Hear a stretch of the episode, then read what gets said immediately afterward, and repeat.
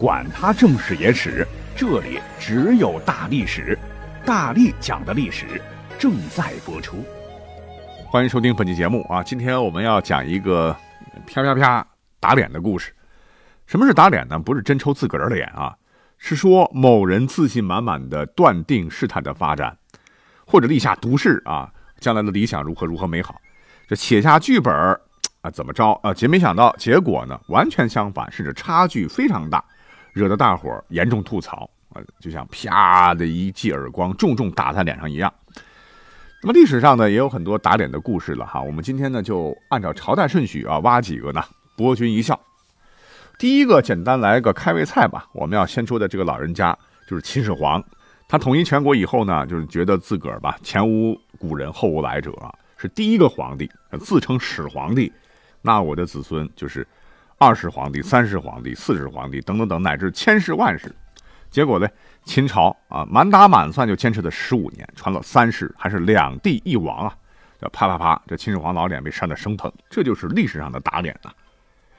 那第二个故事呢，我们要说一下西汉的事儿。这个我爷爷以前讲过啊，就是说呢，有个人叫朱买臣，年轻的时候家徒四壁，可是呢，他啥也不会啊，只是读书。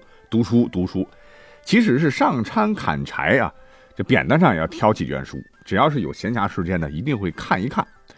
他有个老婆，非常生气对此啊，就是干啥啥不行啊，找了你一辈子就过这种苦日子，天天对她老公是横挑鼻子竖挑眼，啊，天天是酸言酸语骂的那个难听哦。有一次大怒之下呢，竟然还把她老公仅剩的几本书给烧了。但是呢，这个朱买臣。意志坚定，还是要看书、要学习、要进步。他老婆最终是忍无可忍呐，直接跑了啊，跟别人去过了。他老婆走之前呢，这个朱买臣还安慰说：“哎呀，不要抛弃我呀！啊，我五十岁之前一定会发达。你看我现在都四十多岁了，请再坚持几年好不好呢？”可他老婆呢，是铁了心的破口大骂：“啊，你个 loser，你个穷鬼，给我滚！”可是让这个狠心的女人没有想到的是。没过几年呢，她前老公朱买臣竟然是苦尽甘来，凭着才华当上了本地的会稽太守。那这个时候，朱买臣的前妻和她的老公的日子过得是很苦很苦，也算是保洁员吧。因为这个新任的这个长官要来啊，街道打扫完呢，他前妻吧和她老公啊就和满城老百姓一样是跪地啊迎接新太守上任。结果是新太守骑着高头大马，前呼后拥一进城。这朱买臣的前妻一抬头，哇，傻眼了，竟然是他，肠子都悔青喽。那朱买臣在人群当中也看到了前妻啊，他呢没有打击报复，特意下马打了个招呼，还安排前妻和她老公到府邸吃饭。那前妻回来以后呢，思想就崩溃了，是越想越后悔啊，竟然是上吊自尽了。这个故事呢是真实发生的啊，后头被改成了什么覆水难收的故事啊，流传到现在。你说这脸打的哈，命都丢了。同样在西汉啊，还有一个特别颠覆我们认知的一个故事。那这个故事，哎，我们打小就熟记于心了。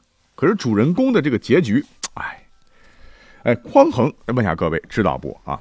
因为小时候呢，他跟朱买臣差不多哈，家里当时都很穷。是白天打工，晚上才有功夫读书啊！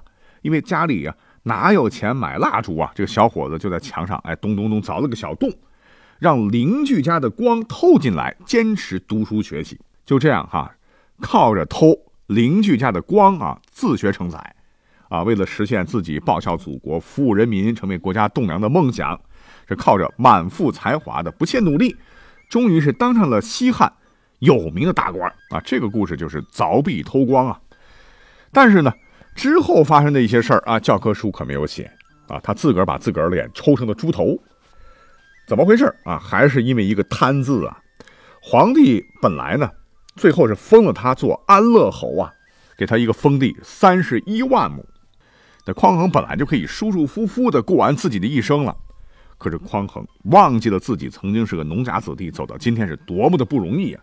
竟然利用人家这个郡给的这个图的一些错误，偷偷的非法扩占了四万多亩地，啊，几万多亩地那多大呀！所以朝中对匡衡不满的人就把这个事儿告到了当时的汉成帝呢，啊，把这个皇帝气的，赶紧派人去查，结果证据确凿，这个匡衡立即就被一撸到底，贬为了庶民。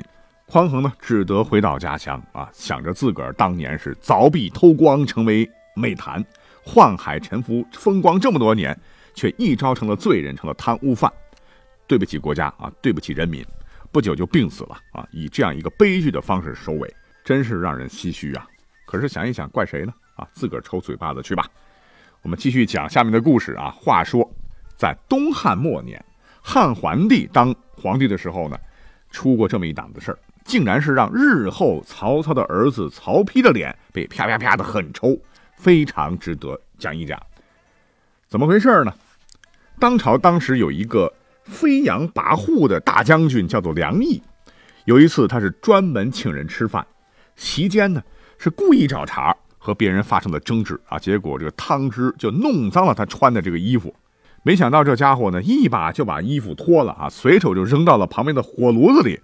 把旁边的人吓得够呛啊！觉得这个大将军恼了，不会要杀人吧？谁想到这个衣服扔进火炉以后呢，没着起来啊，烧了好一会儿才取出来，竟然是完好无损，衣服也变得是洁净如新。哦，大伙儿才知道，原来是梁毅这家伙在向大伙炫耀自个儿有件防火衣，很牛啊，以显示他是一个有着神秘特异功能和不平凡的人。哎，其实我们现在想想，那不就是石棉做的衣服吗？现在消防队员救火的时候，也都穿这种材质的衣服啊，没啥奇怪的啊。可那个时候不行啊，做一件老费劲了，物以稀为贵啊，是视若珍宝。所以呢，古人也把石棉做成的布啊，起了个华丽丽的名字，叫做火浣布。浣就是洗嘛。那一直等到了曹魏时期，这个火浣布啊。这只存在史书里面，太珍贵了，太稀有了啊！很多代人都没有见过这是啥东西了。当时的魏文帝曹丕啊，也也是刚听了刚才这个故事吧，觉得都是瞎扯淡啊！就在他编纂的一部想要流芳百世的文学专著叫《典论》这本书里边，非常严肃的对火患部呢进行了无情的批判，说世上没有什么东西能经得住火烧，怎么可能有这种防火的神器呢？都是一些前朝文人呢，不求甚解，呃，瞎编乱造，哪像我写的书，实事求是，做学问，得向我学习，得严谨。那他儿子魏明帝曹睿即位以后呢，也是为了拍父亲的马屁吧，啊，直接命人花大价钱，用了很多年，将这本《典论》呢全部刻在了石碑之上，来显摆曹丕的文化艺术水平。再等到这个曹芳继位，第三位皇帝了啊，恰巧就碰到一位来自西域的使者到洛阳呢觐见了他。那这个使者在朝堂之上呢，就向大家展示了一块火浣布，把这个布呢丢到火炉之中啊，怎么烧翻来覆去，他就是没事儿。这一下子，满朝文武加皇帝曹芳这脸上就会啪啪啪啪啪。哦，原来防火衣这事儿真是有啊。马上就命人赶紧把典论当中有关火患布的这个批判的部分全都 delete 了，石碑上的字儿呢也全部刮了，哎，成为了当时三国时期的一个笑柄。等到后头呢，就是隋朝的时候了，这个隋炀帝杨广呢也打过自个儿脸啊，真的不是要黑他，因为这历史上他确实做过，那就是当时陈朝的一个亡国之君叫陈后主陈叔宝嘛，不是病死了，当时那按照谥法制度啊。现任皇帝得赏个谥号，这杨广一一向是瞧不起这个宝宝，要觉得他是个大草包，就专挑不好的谥号给他。结果是挑来挑去，杨广决定啊，给这个陈后主上谥号为杨，啊，就是隋炀帝的杨。这啪啪啪啪啪。等到了唐朝呢，还有一位仁兄，跟前头讲的这个匡衡啊，真的有点像啊，也是自打脸。也是早年家境贫苦、心怀百姓啊，写了一首我们张口就来的一首悯农诗：“锄禾日当午，汗滴禾下土。谁知盘中餐，粒粒皆辛苦。”我们只知道这首诗，却不知道作者是谁啊！今天普及一下，他叫李绅。哎，如果你觉得李绅听这首诗吧，应该是一个一粥一饭、当思来之不易、勤俭节约的人。那你就大错特错了，因为他的一生呢，在历史上生活奢侈，人品低劣啊，让人是大跌眼镜。这个李绅在历史上就考取功名以后，做了很大的官就完全变成另外一个人，生活非常的铺张浪费啊。据野史记载，他一餐的耗费多达几百贯，还特别爱吃鸡舌，鸡的舌头，每餐一盘，啊，耗费活鸡是三百多只。后院呢，宰杀的鸡堆积如山，他还特别爱摆这个鸡舌宴，可是他只吃鸡的舌头啊，其他部位全部都扔了。那刚才讲到了人品低劣是怎么回事呢？哎，讲他两个故事啊。那他在发迹之前呢，经常到一个叫李元将的人家中去做客，巴结嘛哈，每回见到人家都称人家为叔叔。可等到自个儿发达之后呢，这个李元将是反过来来巴结他。那也是不知廉耻啊！主动降低辈分，称自己为弟，称自己为侄子。可是李绅很不高兴，啊，觉得你这个辈分还是太高了，直接啊让李元称自己为孙子，李绅才勉强接受了。还有一个故事啊，有一个姓崔的一个巡官和这个李绅是同科进士，当时两个人铁呀。那有一次啊来拜访已经位居高官的他呢，刚在旅馆住下。这个姓崔的家仆和一个当地老百姓发生了斗殴，李绅告诉各位，在历史上是个有名的酷吏，直接就不分青红皂白就把这个仆人和那个老百姓直接处死。他官大呀，还把这个姓崔的巡官抓来啊，恶狠狠地说：“我过去曾认识你啊，既然来到这里，为何不来相见？”这个崔巡官连忙叩头谢罪啊，可是李绅还是不干，把他绑起来打了二十棍，打得屁股开花啊，直接还把人家流放了。于是呢，这社会上老百姓就传了，说李绅这家伙人不行啊，他的族叔反过来做了他的孙子，他的友人成了他的流放的囚犯，可笑可笑啊！就是这么个写了感人至深的哈，锄禾日当午，汗滴禾下土，谁知盘中餐，粒粒皆辛苦，千古佳句的李绅。那为官一方啊，历史上非常残暴，害得当地的老百姓很多活不下去了，纷纷渡江出逃啊。下属呢向他报告说，本地百姓逃了不少啊。这个李绅一听啊，是冷冷地说：“嗯，你见过用手捧麦子的吗？饱满的颗粒总在下面，那些比糠就让它随风而去吧。此事不必来报。”也就是说，那些老百姓都是没用的家伙啊，跑了就跑了吧。你想啊，这么个货色啊，两面人，他不打自个儿脸，我就觉得听了这个故事，这样抽他巴掌哈。那历史上打脸的事儿实在是太多了哈。最后呢，我们就再讲一个吧。啊，我因为我也得回家睡觉了啊，二十二点五十六分。那我们就直接跳到清朝好了。那么这位被打的呢，就是历史上的圣祖康熙爷。康熙啊，八岁即位，十四岁亲政，杀鳌拜，平三藩，收台湾呐，亲征噶尔丹，北越俄国，一生也算是文治武功吧。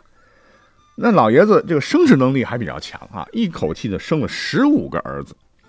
早年的时候呢。这个康熙也是饱读诗书啊，尤其是看史书啊，看到了唐朝的这个玄武门之变，还有后头啊英明神武的唐太宗，十四个儿子啊，除了早死的，深陷政治斗争，下场都很不好啊，三个被杀，三个自杀，一个被幽闭，两个被废为庶人，不仅是发出感慨，说唐太宗啊，唐太宗，你看你这些儿子们为了权力争斗啊，斗个你死我活，有损你圣君之名啊。哎，可谁成想，哼这这话说太早太满了。康熙晚年人算不如天算，他的这十几个儿子你不让他省心呐，最终啊是恶斗啊，形成了以四阿哥、八阿哥、十四阿哥为主的三个集团，杀的是昏天黑地呀，史称九龙夺嫡。结果呢，这个十五个儿子是大部分是死的死，废的废啊，比唐太宗那十几个的结局也好不到哪里去。真真的是自打脸打肿脸。脸打肿。好，感谢收听本期节目啊，觉得有意思就好，我们下期再会喽。